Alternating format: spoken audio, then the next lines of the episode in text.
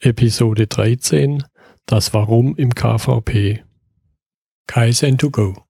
Herzlich willkommen zu dem Podcast für Lean-Interessierte, die in ihren Organisationen die kontinuierliche Verbesserung der Geschäftsprozesse und Abläufe anstreben, um Nutzen zu steigern, Ressourcenverbrauch zu reduzieren und damit Freiräume für echte Wertschöpfung zu schaffen.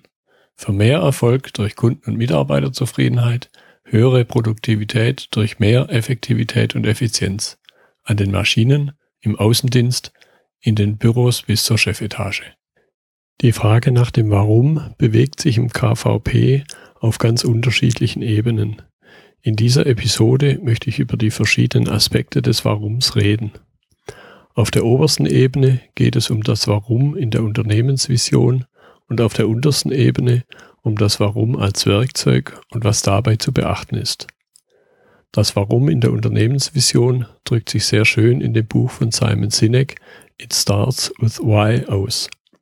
Natürlich kann unter jedes Unternehmen bzw. jeder Unternehmer diese Frage für sich selbst anders beantworten. Wichtig ist auf jeden Fall, dass er die Frage für sich beantwortet. Für mich dreht sich die Frage nach dem Warum um den Unternehmenszweck.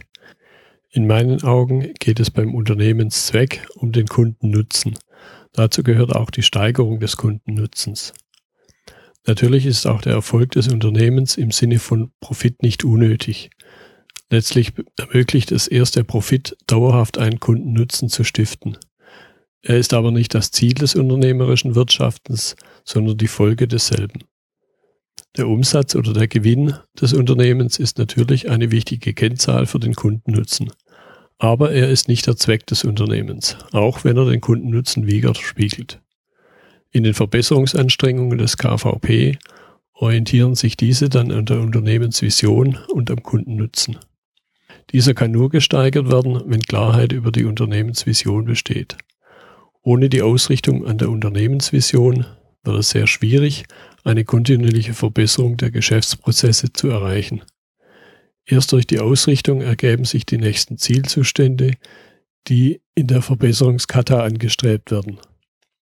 Das zweite Warum im KVP betrifft dann die einzelnen Beteiligten. Letztlich ist die entscheidende Frage bei einer Veränderung die Frage nach dem Warum, also der Motivation.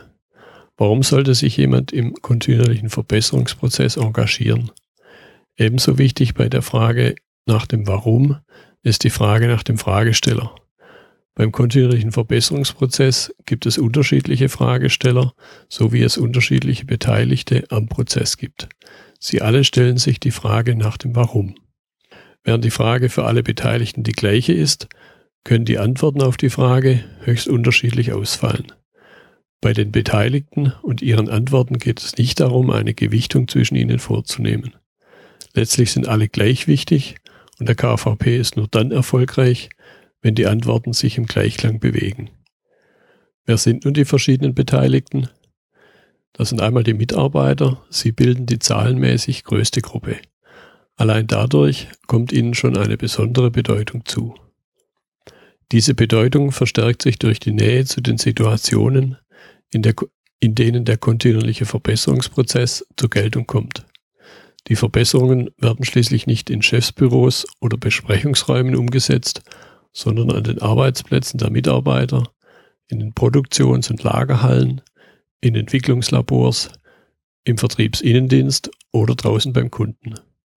Dort entsteht letztlich auch die Erkenntnis darüber, dass es etwas zu verbessern gibt. Was sind nun typische Warum-Antworten der Mitarbeiter? In vielen Fällen ist es die Sicherung, Sicherheit und Gesundheit des Arbeitsplatzes. Entsprechend den aktuellsten Entwicklungen im Arbeitsschutz geht es bei der Gesundheit nicht nur um die körperliche, sondern auch um die psychische Gesundheit.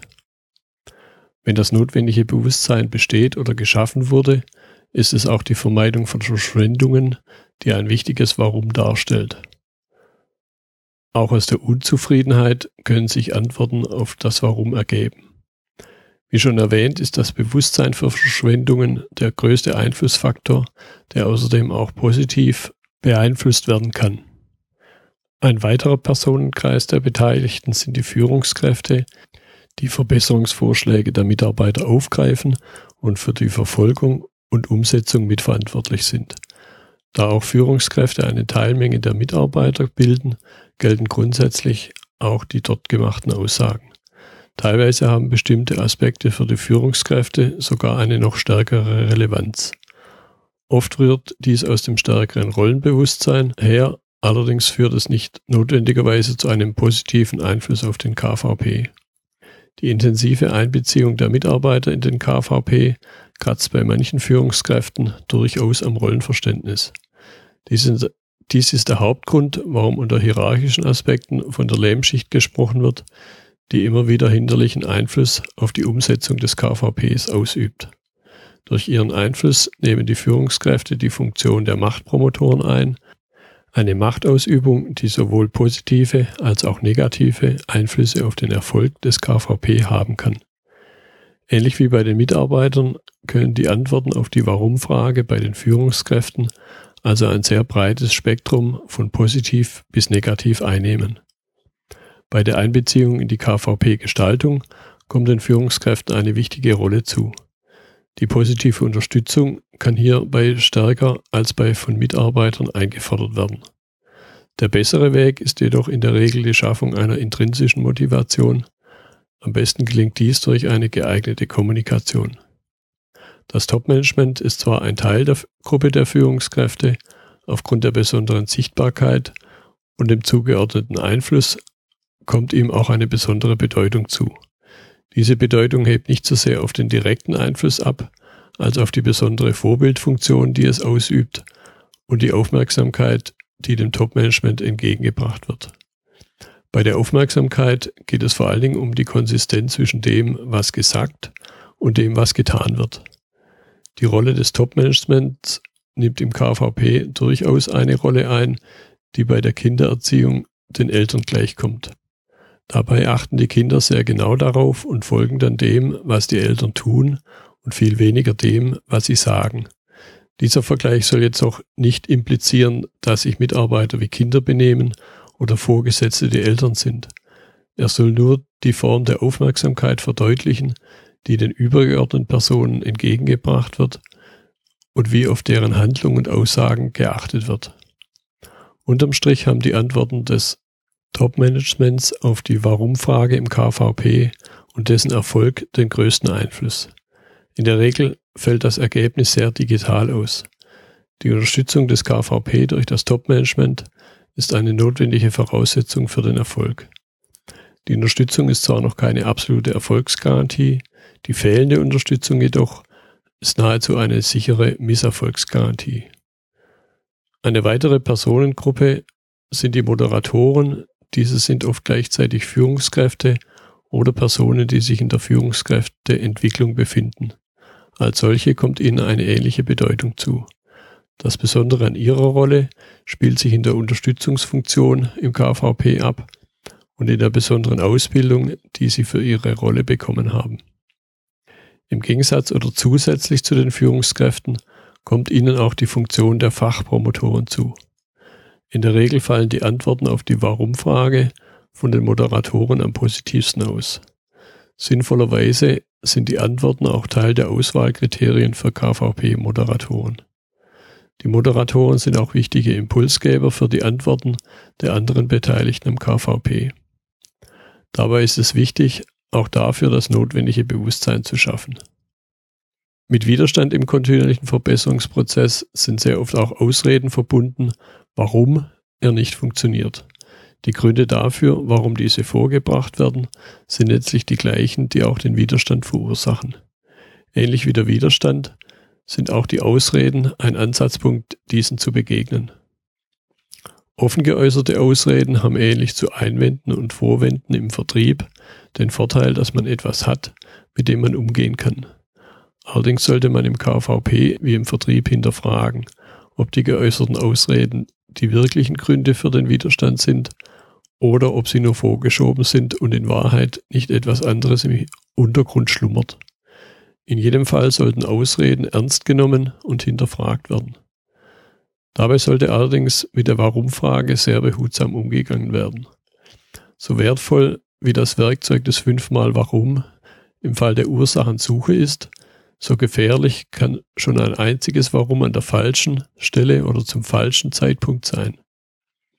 Die Warum-Frage als naheliegende und oft impulshafte Reaktion auf eine Ausrede wird sehr schnell als versteckter Angriff gewertet und kann den Widerstand steigern, indem Rechtfertigungen initiiert werden. Wenn mit der Warum-Frage als Antwort auf Ausreden nicht sauber umgegangen wird, kann der Dialog sehr leicht in ein Streitgespräch abgleiten und die aufgewendete Energie wird von beiden Seiten nicht ziel- oder lösungsorientiert eingesetzt, sondern einzig dafür aufgebracht, Recht zu behalten und damit letztlich verschwendet. Der Energieerhaltungssatz hat in der menschlichen Kommunikation leider keine Gültigkeit. Wie können Sie jetzt mit Ausreden umgehen, um Fortschritte zu erreichen? Der wichtigste Aspekt ist dabei meines Erachtens, dass erstmal ein gemeinsames Verständnis bezüglich einer Problematik besteht. Das heißt, es muss zuerst Konsens darüber bestehen, dass eine Ist-Situation bzw. ein Ist-Zustand unerwünscht ist. Hier wird gedanklich der Spieß rumgedreht, die betroffene Person fragt sich selbst oder sie unbewusst, warum etwas verändert werden muss. Egal ob die Frage nun offen gestellt wird oder nur unausgesprochen im Raum steht, ist es nun ebenso wichtig, dass Sie selbst nicht in eine Rechtfertigungsposition geraten und die bisher geschilderten Effekte auftreten. Eine Argumentation aus Kundensicht ist dabei ein bewährter Weg. Letztlich kann das Kundenbedürfnis und die Kundenanforderungen ja nicht wegdiskutiert werden. Schließlich ist der Kunde die einzige Instanz, die dafür sorgt, dass Geldmittel ins Unternehmen fließen, die einen marktorientierten Hintergrund haben. Eine andere Geldquelle, die mir hier einfällt, sind Subventionen, die manchmal einen gesellschafts- oder wirtschaftspolitischen Hintergrund haben. Der Aspekt der Kundenorientierung schlägt sich daher, wie schon erwähnt, am besten in der Unternehmensvision nieder. Wenn sich die Unternehmensvision an den Kundenbedürfnissen orientiert, kann auch sehr leicht im Konflikt aus dem Weg gegangen werden, der entstehen kann, wenn der Eindruck bei der Belegschaft entsteht, der Unternehmenszweck besteht nur darin, die Taschen des Unternehmers zu füllen. In dem Augenblick, in dem das gemeinsame Verständnis über den generellen Unternehmenszweck zur Nutzenmehrung für die Kunden besteht, besteht auch ein gemeinsamer Ausgangspunkt im Streben danach. Dadurch rückt das Ob oder Warum in den Hintergrund und die Diskussion dreht sich jetzt vielmehr um das Was beziehungsweise das Wie machen wir es. Dann treten auch die Ausreden in den Hintergrund. Es wird nach Lösungen gesucht und die kontinuierliche Verbesserung und der damit verbundene Prozess wird mehr oder weniger beiläufig zur natürlichsten Sache der Welt. Wenn wir über das Warum als Werkzeug reden, müssen wir natürlich auch über die anderen Fragewörter reden. Diese Fragewörter kommen in den unterschiedlichen Phasen des Verbesserungsprozesses zum Einsatz. Das ist die Problemidentifikation, gefolgt von der Zieldefinition, der Ursachenanalyse, der Lösungsfindung und dann abschließend der Lösungsauswahl. Bei der Problemidentifikation stehen die Fragen was, wie, wo, wer und wann an der Spitze des Fragenkatalogs. Mit diesen Fragen ist es möglich, ein Problem als Ausgangspunkt für spätere Verbesserungen zuerst einmal umfassend zu beschreiben. Ein leider immer wieder auftretender Fehler dabei ist ein Mangel an einer klaren Problemidentifikation, um dann in den Folgeschritten ein klares Ziel zu definieren, die Ursachen zu analysieren, mögliche Lösungen zu finden und schließlich eine passende Lösung auszuwählen. Nach der Problem Definition, also den Zustand, von dem man sich wegbewegen will, ist es mindestens genauso wichtig, ein Ziel zu definieren. Erst durch diese beiden Punkte kann eine zielgerichtete Bewegung entstehen. In der Regel werden vergleichbare W-Fragen bei dieser Zieldefinition gestellt. Die Frage tritt jedoch etwas in den Hintergrund, weil damit schon ein zu früher Eintritt in die Lösungsfindung beginnen würde. Bei den 5 W-Fragen zur Problemidentifikation hat noch ein W-Wort gefehlt. Die Frage nach dem Warum. Bei diesem Fragewort sind, wie schon öfters erwähnt, zwei Dinge zu beachten. Erstens handelt es sich um eine Frage der Ursachenanalyse und zweitens ist die Warum-Frage mit Bedacht einzusetzen, um eine sehr leicht zu provozierende Abwehrhaltung zu vermeiden. Die Frage nach dem Warum ist sehr oft naturgemäß eine Frage nach den Gründen und Ursachen. Wie schon erwähnt, kommt es sehr leicht zu unnötigen Rechtfertigungen oder im Extremfall zu Konflikten oder Gegenangriffen. Die Frage nach dem Warum impliziert oft auch einen Blick in die Vergangenheit, die nicht mehr zu ändern ist und kann dadurch in einen Problemzustand assoziieren, der die Problematik verstärkt und nicht notwendigerweise mit einer Lösung und positiven Veränderungen beiträgt. Die übertriebene Beschäftigung mit der Vergangenheit kann den Blick auf die Gegenwart und die Zukunft verstellen. Letztlich sind nur dort Veränderungen möglich.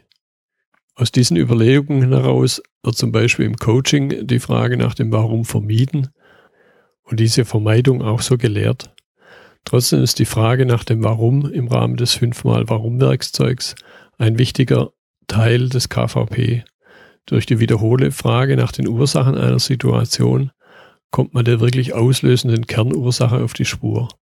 Wichtig dabei ist es, dass es nur um Situationen geht und nicht um das Verhalten von Menschen. Deshalb sollte neben der Warum-Frage auch immer wieder die Frage gestellt werden, wie machen wir es besser? Diese Frage verhindert die Suche nach einem Schuldigen oder Verursacher und daraus resultierend in Konflikten durch Abwehrreaktionen. Wie Sie gehört haben, sind die Aspekte, die sich alle um das Warum im KVP drehen, sehr vielfältig. Ein bewusster Umgang mit der Frage trägt in meinen Augen sehr stark zum Erfolg des KVP bei. Dabei geht es um den Erfolg des KVP als Ganzes, ebenso wie um den Erfolg in einzelnen kleinen Maßnahmen. Wenn Ihnen die Episode gefallen hat, freue ich mich über eine positive Bewertung bei iTunes und Ihre Kommentare. Das gilt auch für Vorschläge, die Sie für Themen zukünftiger Episoden haben. Ich bin Götz Müller und das war Kaizen2Go. Vielen Dank fürs Zuhören und Ihr Interesse. Ich wünsche Ihnen eine gute Zeit bis zur nächsten Episode. Und denken Sie immer daran, bei allem, was Sie tun oder lassen. Das Leben ist viel zu kurz, um es mit Verschwendung zu verbringen.